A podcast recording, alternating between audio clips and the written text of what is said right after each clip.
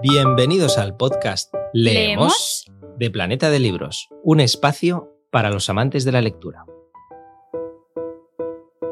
Muy buenas oyentes, soy Eduardo Martín, periodista cultural y una de las voces que os da la bienvenida cada día en esta nueva entrega de Leemos, vuestro podcast favorito sobre libros. A mi lado, con un jersey completamente navideño y un montón de papel de regalo reciclable, está mi compañera y copresentadora del podcast, la periodista Mar Gallardo. Muy buenas, Mar. Muy buenas, Edu. Ya me has pillado. Es que yo soy de las, de las fans, de las fans de la Navidad, tengo que decírtelo. Hay gente que la odia. Sí, ya yo tampoco, tampoco hay que odiar la Navidad. Pero es que es de esas cosas que, a ver, es cierto, ¿eh? O la odias o la amas, la Navidad. Igual es que es verdad que llegamos a un punto de saturación. Sí, que eso también es verdad. Pero. ya en octubre.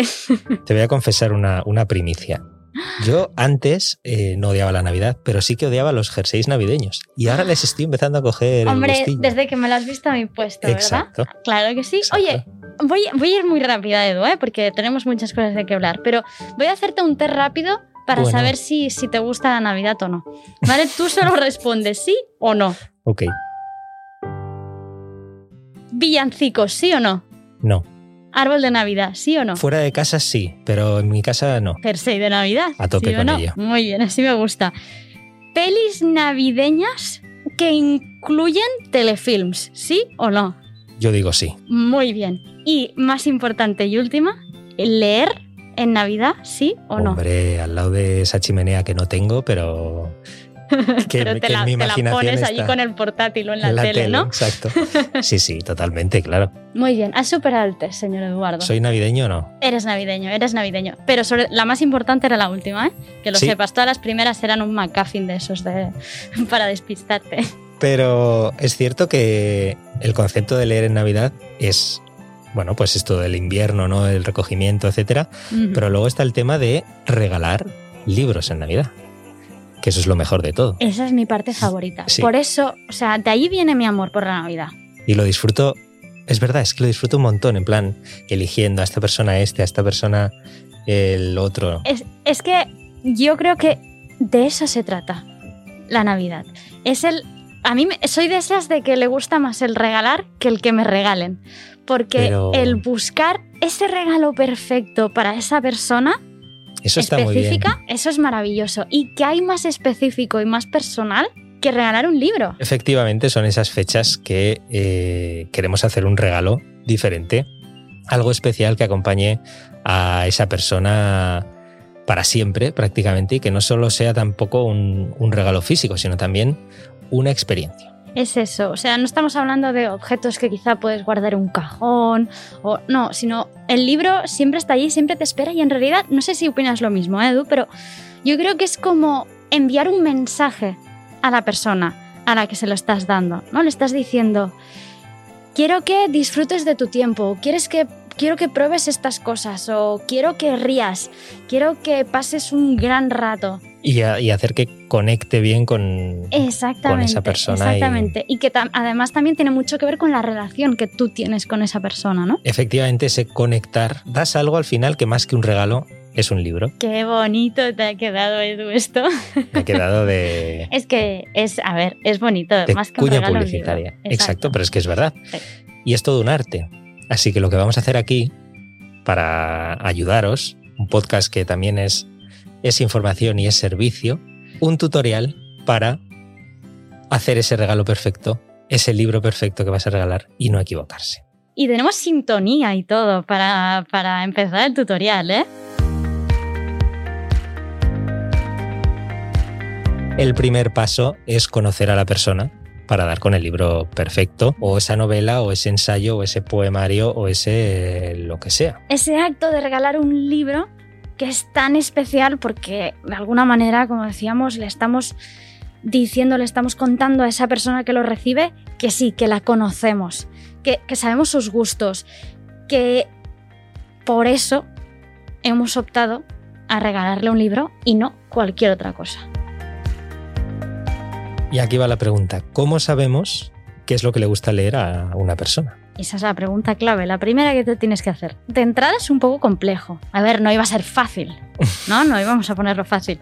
Pero claro, no se trata de saber lo que le gusta leer en un momento, ¿no? Sino más bien lo que también le gustará leer, que es lo que le vamos a regalar. Porque también hay que retar al regalado. Exactamente. Entonces, en ese sentido es interesante saber también cuáles son sus lecturas predilectas, pero también conocer un poco su estado de ánimo, sus preocupaciones, sus aficiones. De hecho, tienes que entender también un poco el contexto, porque, por ejemplo, una persona que igual no pasa por su mejor momento, pues igual le viene mejor un Richard Osman, por ejemplo, con el jueves siguiente, que es novelas de estas que te animan el... que te enganchan ánimo, y que te hacen pasar un buen rato, pero quizá es completamente al revés, ¿no? Porque quizá lo que te interesa es leer a Marian Rojas y entender por qué no estás pasando un mal momento, ¿no? ¿Qué es eso, esa sustancia que a tu cerebro le hace que, que tú no estés en tu mejor momento y entiendas el por qué? Estamos prácticamente en una clase barata, es verdad, pero de psicología, intentando entender al, al regalado. Me encanta ver lo en serio que nos lo estamos tomando. Exacto, exactamente. Entonces, a ver, eh, lo que tenemos que tener claro es qué buscamos. Y para eso, yo te propongo, te he preparado un formulario. Dale, hoy va de test esto. Hoy va de test, Bueno, ¿eh? Hoy va de test. Hemos empezado por unos sencillos, es un poco más Más complejo. complejo, pero mucho más efectivo. Eh, que nos puede ser muy útil. ¿Vale? ¿Te lo leo? Dale, dale. Vale, primera pregunta. ¿A quién le regalamos el libro? Esa es la primera. Sí, parece un poco obvia. Ok. Pero eh, a veces nos olvidamos, porque compramos libros y es verdad que, bueno, siempre puedes descubrir al- algún... Hay libros que nos gustan a todos, ¿no? Y que podemos descubrir grandes lecturas, pero lo mejor es encontrar la lectura perfecta para esa persona en concreto. Vamos a poner que esa persona soy yo. Bueno, bueno, lo veo un poco interesado. Vamos a aprovechar el tiempo. este caso práctico, un poco interesado por tu parte, pero bueno, venga, va, vamos a decir que sí. Segunda pregunta, ¿qué aficiones tenéis en común esa Mm. persona a la que quieres regalarle y tú? Esta cuestión es importante, muy importante, porque de hecho el regalo puede ser también un punto de unión con la otra persona. ¿no? Pues si los dos sois Es fans verdad. de la cocina. O no, en este caso, ¿qué podríamos decir? Que los dos somos fans de los libros, ¿no? Sí, somos Vale. fans de los libros, de la cocina yo creo que también, pero más de comer que de cocinar. Sí, ¿No? ahí, ahí le has dado. Es creo, verdad. Ahí le has dado. Pero bueno, vale, venga, segunda pregunta, lista. Tercera pregunta. ¿De qué libros habéis hablado para bien o para mal? Porque, a ver, con esta pregunta y su respuesta, nos podemos hacer una idea de cuáles son los gustos compartidos o las fobias literarias. Que un día tenemos que hacer, yo creo, un, una- un episodio de Mm, fobias literarias, sí. Edu, ¿eh? ¿Qué, historias no podemos ni, ni ver? Por ejemplo, ¿no? Si una persona eh, nos habla de un libro que le ha encantado, por ejemplo, David Safir, ¿no? Que hablábamos de él hace, hace un par de episodios. ¿no? El maldito Carlos. Sí, que si sabemos que si le. O que en una conversación ha surgido el nombre de Safir y le ha gustado, pues un buen regalo, como tiene novedad, Exacto, Miss Merkel. Miss Merkel y el, el caso de la canciller la jubilada. jubilada. Entonces tú coges, te lo apuntas y ya está. Y entonces es, esa es fácil, tengo que decir. Aquí quizá mucha gente mm, la va a contestar y va a decir, vale, ya está, ya tengo el libro, ¿no? Ahora te lanzo yo una pregunta Venga, y ¿vale? un reto. A ver. Como hemos hablado de que hay que conocer eh, el autor o la autora que le gusta al que quieres regalarle, ¿qué me regalarías a mí? Claro, pero es que ahí, o sea, aparte de interesado, eh, a- ahí has puesto algo complicado, porque tu caso es complejo, porque lees muchísimo, lees muy bien. Gracias. Eh, eso, bueno, vamos a decirlo. No, no te quejarás, que te Está grabado mucho. esto, está grabado. Eh, entonces, claro, necesitaríamos algunas preguntas más, yo creo, para seguir avanzando eh, en- con este formulario. Para seguir ¿No? afinando. Bien. Exactamente. Entonces, si te parece, cuarta pregunta. ¿Cómo queremos que se sienta esa persona cuando lea el libro? ¿No? Porque va un poco en relación a, con lo, a lo que decíamos antes. ¿no? Tenemos que saber en qué estado de ánimo eh, está la persona para saber, no sé, qué género optamos. Tiramos por, porque a ti te gusta también la comedia, pero te gusta también eh, el- la novela negra, ahora hablábamos de. Osman, ¿no? Y del jueves siguiente, o, pero el ensayo, la novela romántica, la de aventuras. A ver, en tu caso, Edu, lo mejor quizá me iría, a ver, eh, hacia la comedia satírica, ácida, Vamos bien, vamos ¿Sí? bien. Sí, me pilla en buen ver. momento además. sí, algo así para como refrescar la mente, pero, pero que deje pozo. Exacto. dice, ¿No? ¿Eso también? Sí, sí, firmo. ¿Y si nos vamos hacia la fantasía, Edu? ¿Qué? Muy ahí bien. ya, sí, sí. Ahí ya entonces estoy. Ya, como mínimo, el contexto, hay un acierto Lo aquí clavado, asegurado. ¿eh? Venga, vale. Entonces, con estas coordenadas que hemos dicho, quizá ya podríamos irnos a la librería, ¿no? De cabecera, e ir a pedirle a nuestro librero o librera un poco el asesoramiento, ¿no? Digo, mira, tengo este amigo que le gusta mucho, pues eso, ¿no? Eh, engancharse a una novela, pero que, que tenga cierto peso, eh, le gusta que sea así una ironía, un cinismo, también un toque y fantasía. Ojo a una de las claves que has dado, que es el consultar al librero o la librera, que siempre están ahí como una fuente inagotable de conocimiento y una gran ayuda en el contexto, sobre todo de regalos. Exactamente. Que es en plan- figura clave, sobre todo cuando llegan estas épocas. También. Tienen ahí además todo su catálogo en la cabeza y casi como un ordenador, en plan, necesito algo, algo como esto para esta persona. Y ti, ti, ti, ti. Exactamente. Entonces yo, yo ahora me iría, y para tampoco pasar el mal trángulo de no acertarla con un título, eh, y me iría a la librería. Pero como estamos aquí haciendo el podcast, tampoco os puedo dejar. Voy a intentar seguir hasta el final. Eh, entonces, si te parece, me queda una quinta y última pregunta. Dale. ¿Sí? Entonces, eh, hemos ya podido definir el género, ¿no? Tenemos ya un poco los autores que quizá le gustan más a, a esa persona, pero todavía nos falta encontrar el título, ¿no? El libro perfecto. Entonces, dime, ¿cómo es tu biblioteca, Edo? Este ¿Qué es buen tienes? punto. Que no sé si a ti te pasa, pero yo cuando voy a casas de amigos, Mm, eh, una de las primeras cosas que hago es fijarme en, en esos libros que van apareciendo, que pueden ser muchos o pocos, pero siempre aparece alguno. Exacto. Siempre, siempre la gente se fija en algo, ¿no? Cuando va, va a las casas, o la cocina, eh, o qué qué hay en el armario del baño, o cosas de estas. Yo soy de las que mira mucho bibliotecas. Y ahí puedes intentar intuir pues el tipo de libros, el género que le gusta, qué tiene y qué no. Exactamente. Dices, ¿tiene quizá muchos clásicos? Pues quizá entonces no les coges, no le compras un clásico, porque quizá ya se los ha leído todos. Entonces te Hombre, vas para novela contemporánea. Pero quizá ves que allí en la biblioteca tiene como mucha cosa moderna. Y, y quizás es interesante que descubra algún clásico. Irte por el clásico. exacto. Entonces, a ver, ¿qué Hecho, hacemos? hecho todo este repaso, yo creo que ya podemos tener una idea clara. Yo he estado aquí haciendo los cálculos, ahora tendría que hacer como la suma, la raíz cuadrada, no sé qué, y hago el... como el vídeo. Y, y saco el resultado. Y tengo un título, Edu. Tengo que decirte, tengo un título. Dale. Cuentos Estoy nervioso, ¿eh? inconclusos de J.R.R. Tolkien. Pues ya está. ¿Sí? Cumple, cumple todos los. Bueno, es que creo que ya van varios programas en los que he dej- he dejado. Sí, He a ver, deslizado a ver, sí. que un poco fan de pistas, Tolkien soy. Has dejado pistas, sí. Y además, eh, si estamos hablando de una de sus últimas novedades y unas ediciones que está haciendo Minotauro con la obra de Tolkien que son brutales. Preciosas, con ilustraciones, bueno. Le hemos simulado el regalo, pero si lo quieres hacer en cuanto acabemos el programa, Bueno, bueno, me lo pienso, me lo pienso, pero sí, sí, venga, va. Que te tengo cariño. yo creo que además la, la- lo que está claro sobre todo es que esta, esta encuesta de preguntas clave para dar con, la, con el regalo perfecto para la persona perfecta es, es algo que funciona. Mm, Que, a ver, de hecho es lo que hemos dicho, ¿no? Que parece como muy obvio según el caso, pero realmente es muy útil y efectivo. Es coger el- la hoja de papel, a- hacerte el formulario rápido y decir, venga, va, un, dos, tres, y será mucho más fácil sacar el, el libro al final. Y escúchame, porque estábamos diciendo que regalar un libro es algo muy serio. Tan bonito como ser. Exacto, me ha gustado esto. Y sobre esto y la importancia que tiene conocer a la persona a quien vamos a regalarle el libro, nos ha hablado Sonia Fernández de la Vega, que es psicóloga clínica, directora de, de La Vega Psicólogos. Y vamos a escuchar, porque es muy interesante, todo lo que dice eh, quien cierra este gesto tan cotidiano y bonito como regalar.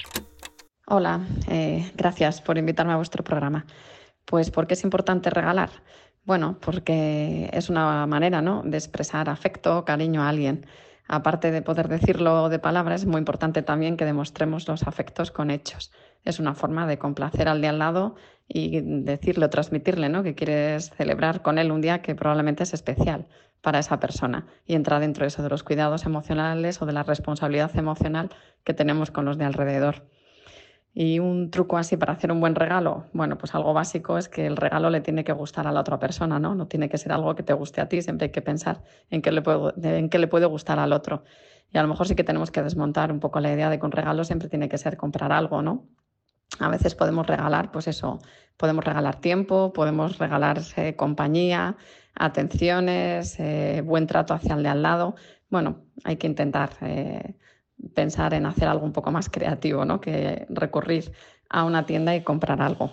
Entonces, bueno, pues eso, que sí que hay que ponerse mucho en el lugar del de enfrente y que le puede gustar ir, un poco más allá, ¿no? De que tenga que ser algo material. Bueno, pues nada, muchas gracias a vosotros por invitarme. Oye, qué interesante, ¿eh? Desde aquí le agradecemos a, a Sonia por haberse pasado por el podcast de, Leemos y, bueno, en este itinerario que estamos haciendo sobre cómo regalar un libro, tenemos por supuesto que ir a por ello, que comprarlo, ¿no? Exactamente. Y para ello, lo más fácil, yo creo, lo más inteligente es, como decíamos antes, bajar a esa librería de cabecera, pequeño o gran comercio en el que encontrar y encargar las novedades que, que andamos buscando. Aunque es verdad que si tenemos tiempo, puede haber un plan mejor. Hombre, mejor no creo, Edu. ¿Qué me traes? No sé si mejor, pero sí como diferente. Una vuelta de tuerca. Vale, a ver, ahora me has pillado. Dime, dime. Turismo literario.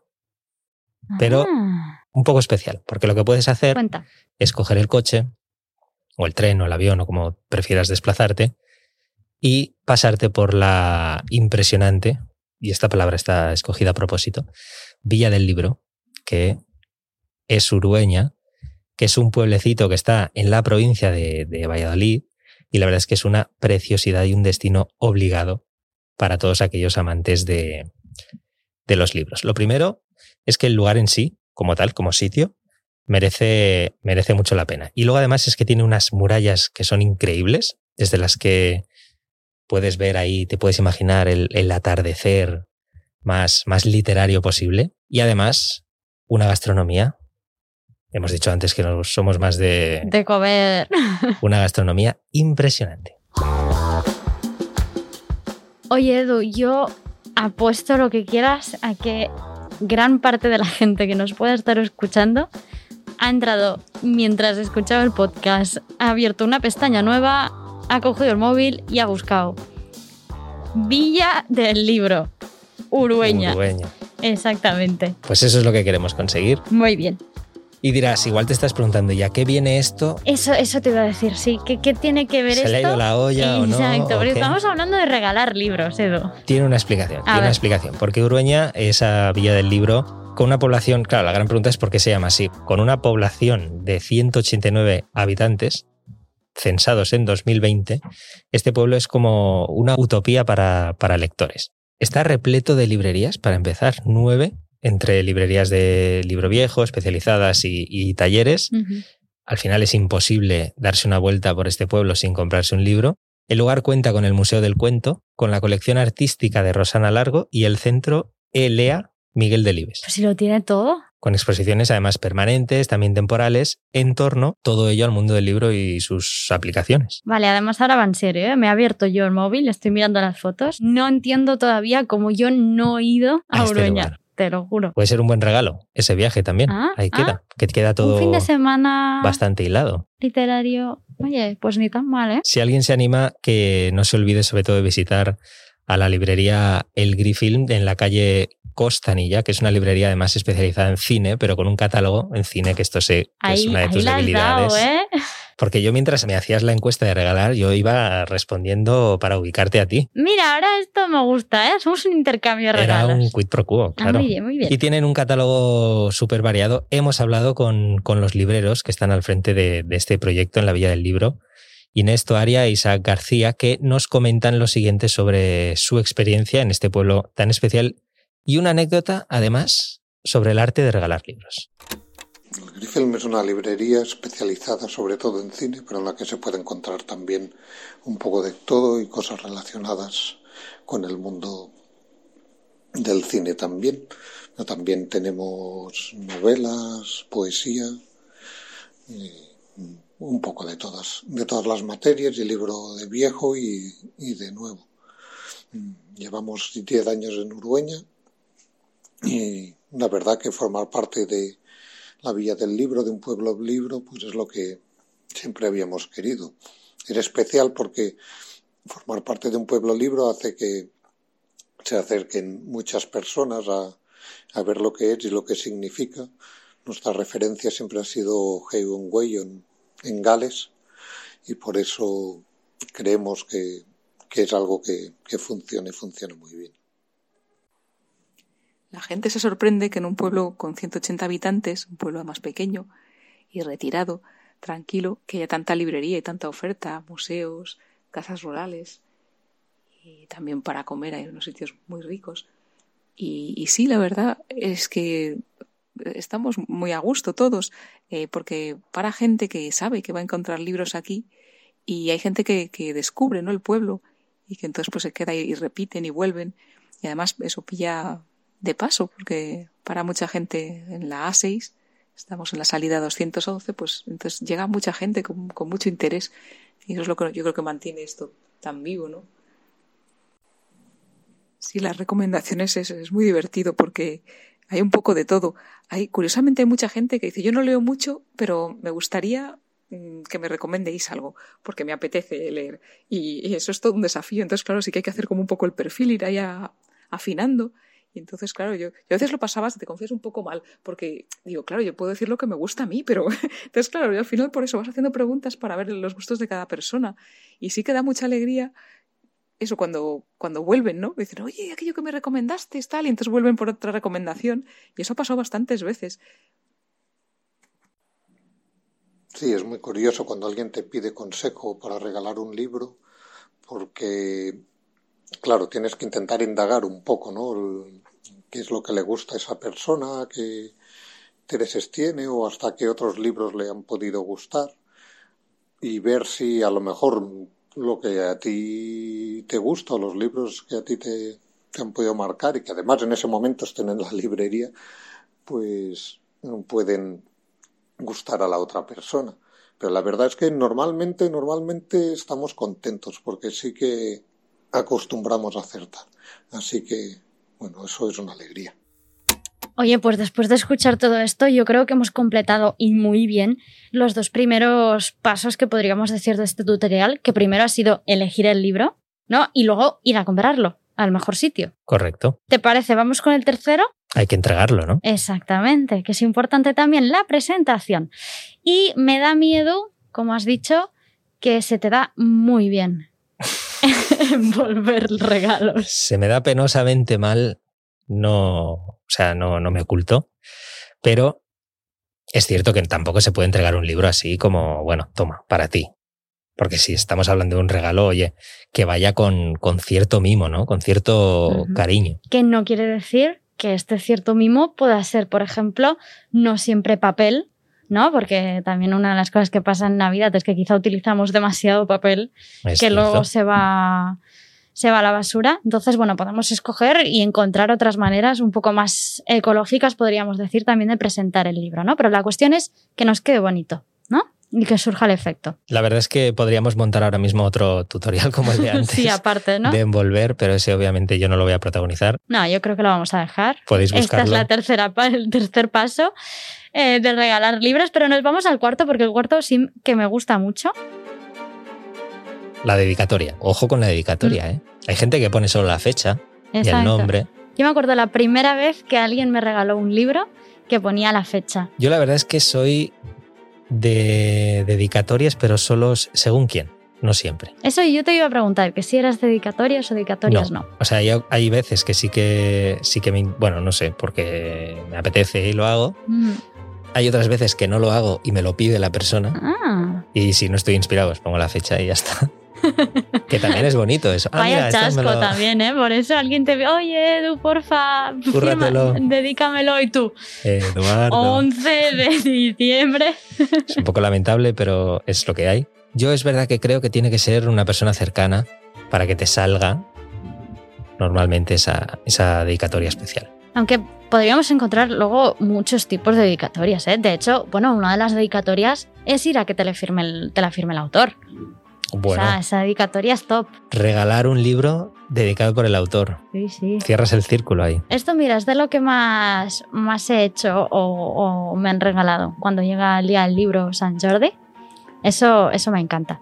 Pero eso, bueno, eso es currárselo, ¿eh? eso es pensar realmente en, en esa persona. Pero yo como a veces estoy muy mal inspirada y no sé qué decir, a veces lo que hago es coger una frase de alguien. Y para encontrar esa frase, también hemos pedido ayuda, también hemos hablado con expertos Ah, Bien. y ojo porque tenemos unas... eh, ¿Quién nos va a echar una mano? Es Víctor Gutiérrez, profesor de retórica y de escritura creativa, que, bueno, ha venido a, ha querido darnos algunos consejos.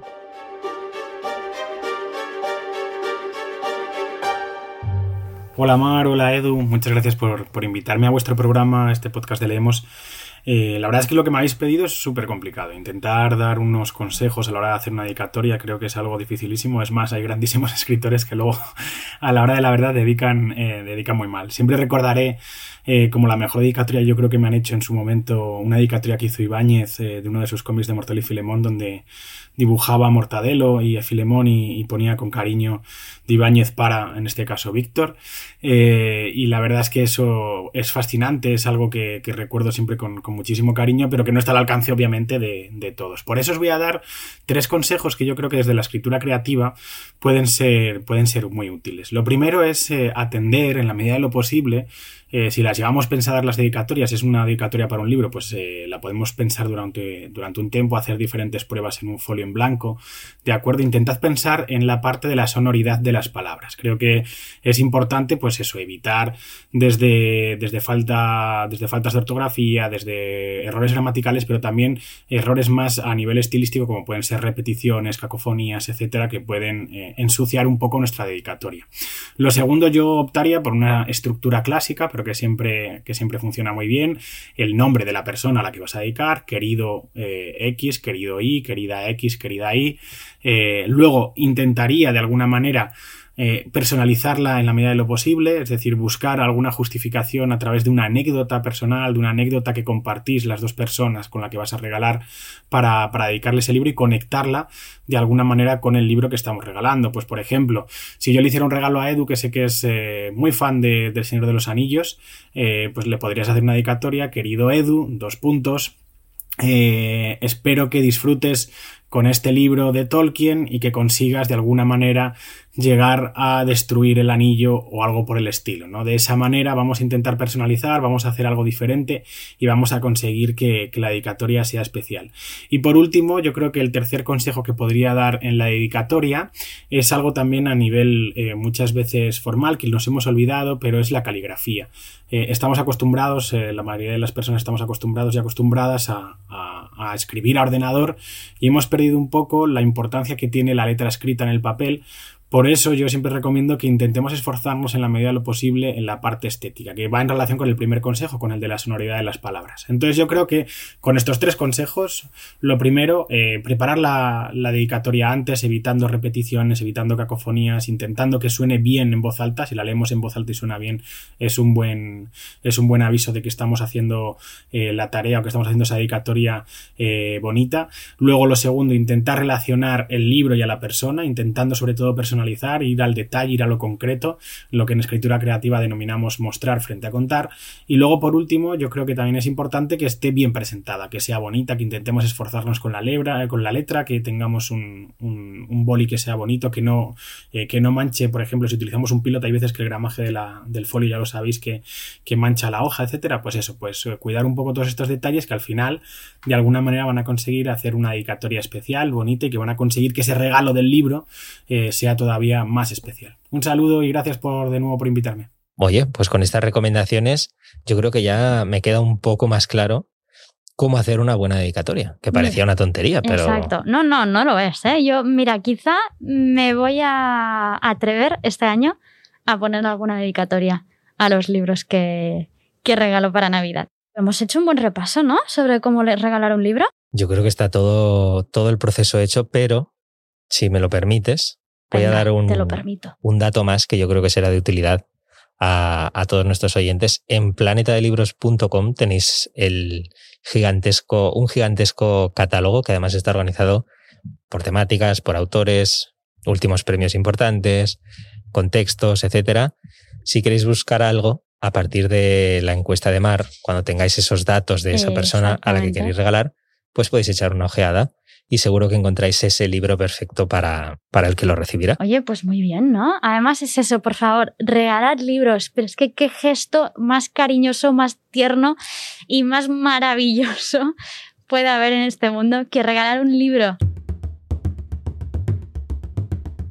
Y llegamos así al final de este programa tan especial, tan navideño, analizando ese bonito proceso de regalar un libro, como decía Antes, que hay, que hay más bonito que ello. Oye, Edu, ¿por qué no hacemos una cosa? ¿Por qué no proponemos a quien nos esté escuchando que si queréis, nosotros hemos hablado mucho de, de, nuestros gustos literarios, del formulario, de todo. Si queréis, lo que podéis hacer para decirnos los vuestros y qué es lo que más os gusta de regalar libros, podéis escribirnos eh, a través de nuestras redes sociales y utilizando el hashtag podcast leemos nos decís todo aquello que queráis. Y sobre todo, si os regalan, contadnos también. Exacto, importante. Que os han regalado. Exacto. Y si han acertado. Esa es otra. y si han acertado, si os han hecho caso. Ya lo sabéis, más que un regalo, un libro, nos vemos por las librerías. Acabamos este episodio con el audiolibro que siempre caracteriza al final de nuestros episodios del podcast Leemos. Y esta vez yo creo que muy merecido el título que he seleccionado, Por si las voces vuelven, locutado por el propio Ángel Martín. Hasta pronto.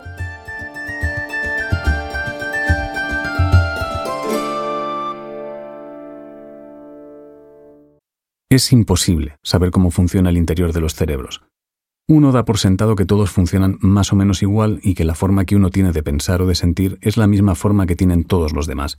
Pero dudo mucho que nadie pueda asegurar al 100% y con certeza que eso es exactamente así. Imagino que ahora mismo habrá científicos diciendo, Sí que se puede, porque cuando ponemos unos electrodos se activa tal o cual zona del cerebro y vemos colorines, amarillos, verdes, naranjas y unas ondas que suben y bajan sin parar, porque bla, bla, bla, bla, sí, bueno. Pero todos sabemos que esos colorines y esas ondas jamás podrán decirte si tú estás escuchando esto con tu voz o con la mía. Es más, ¿cuál es la frase que más veces te ha dicho tu madre? ¿La tienes? Piénsala. Escúchala en tu mente. Ahora dime, ¿la escuchaste con su voz o con la tuya? ¿Lo ves? Tu cabeza está llena de voces y eso jamás podrá detectarlo nadie por muchos electrodos de colores que te pongan. Quizá podrán saber las zonas del cerebro que se activan, pero jamás podrán saber cuál es la voz que has escuchado. En tu cabeza tienes voces de padres, amigos, hermanos, parejas, familiares, profesores, jefes, compañeros, actores, músicos, algunas que tú mismo has inventado e incluso algunas de personas que murieron hace tiempo o no hace tanto. Hay cientos de voces esperando a que las necesites para relatar algún recuerdo o simplemente bromear. La única diferencia entre estar cuerdo o estar loco es tenerlas o no bajo control. Digamos que estás cuerdo porque las tienes controladas bajo llave en una especie de baúl, como, como si fueran el muñeco de un ventrílocuo, esperando a que las vayas eligiendo a medida que las necesites. Volverse loco es ir a cambiar de sitio ese baúl y que se te caiga al suelo, se rompa la tapa y se pierda la llave para siempre, mientras todas esas voces deciden que, a partir de ahora, van a acampar a sus anchas dentro de tu coco diciendo lo que les salga del rabo, cómo y cuando más les apetezca. Pero como esas voces lo último que quieren es llamar la atención para evitar que puedas devolverlas al baúl o pedir ayuda cuanto antes, sus intervenciones son perfectas y sutiles. De este modo, muy, muy lentamente, se apoderan por completo del cerebro.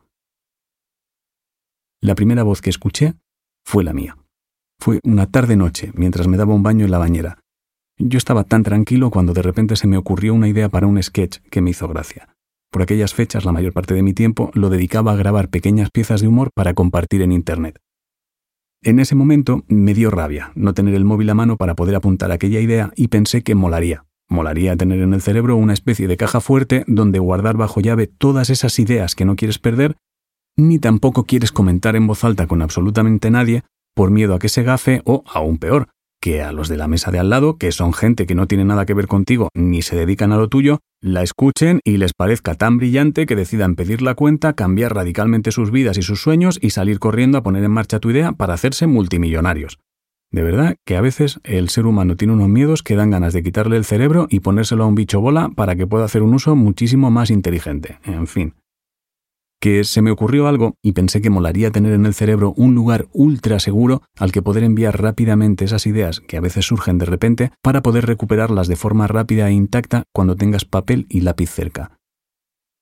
No sé a ti, pero a mí me da muchísima rabia cuando aparece alguna idea o alguna frase que tengo claro que es graciosa, interesante o que la necesitaré dentro de un rato, pero por no poder apuntarla justo en el momento, algunas palabras van difuminándose y con el tiempo ya soy incapaz de recordar la construcción exacta que me vino a la cabeza.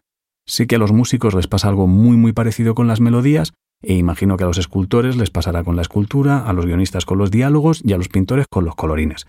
De ahí mi interés en que esa caja fuerte también pudiera mantener la idea intacta y no solo a grandes rasgos. En cualquier caso, estaba tomando un baño y esa ocurrencia simplemente pasó por mi cabeza, como suelen pasar cada día miles de ideas inofensivas y completamente absurdas. Sin embargo, esa tarde-noche fue distinto. En cuanto terminé de pensar en lo maravilloso que sería poder enviar esas ideas a una caja fuerte, una voz en mi cabeza susurró, Si quieres, la podemos crear ahora. ¿Quieres? En aquel momento no fui consciente de lo increíblemente distinta que era aquella voz que había aparecido en mi cabeza, no por la voz, que al fin y al cabo era la mía, sino por la forma de plantear la solución. Es un matiz extremadamente pequeño que voy a intentar explicar de forma simple. Imagino que alguna vez has mantenido conversaciones contigo mismo. Imagino que alguna vez has pensado en cómo podrías resolver tal o cual cosa y has tenido conversaciones contigo mismo en plan, a lo mejor debería lavar el coche porque está lleno de mierda, e incluso puede que alguna vez te hayas formulado la pregunta en plan, ¿no deberíamos lavar el coche de una puta vez? Sin embargo, sabes que son preguntas retóricas que te haces a ti mismo,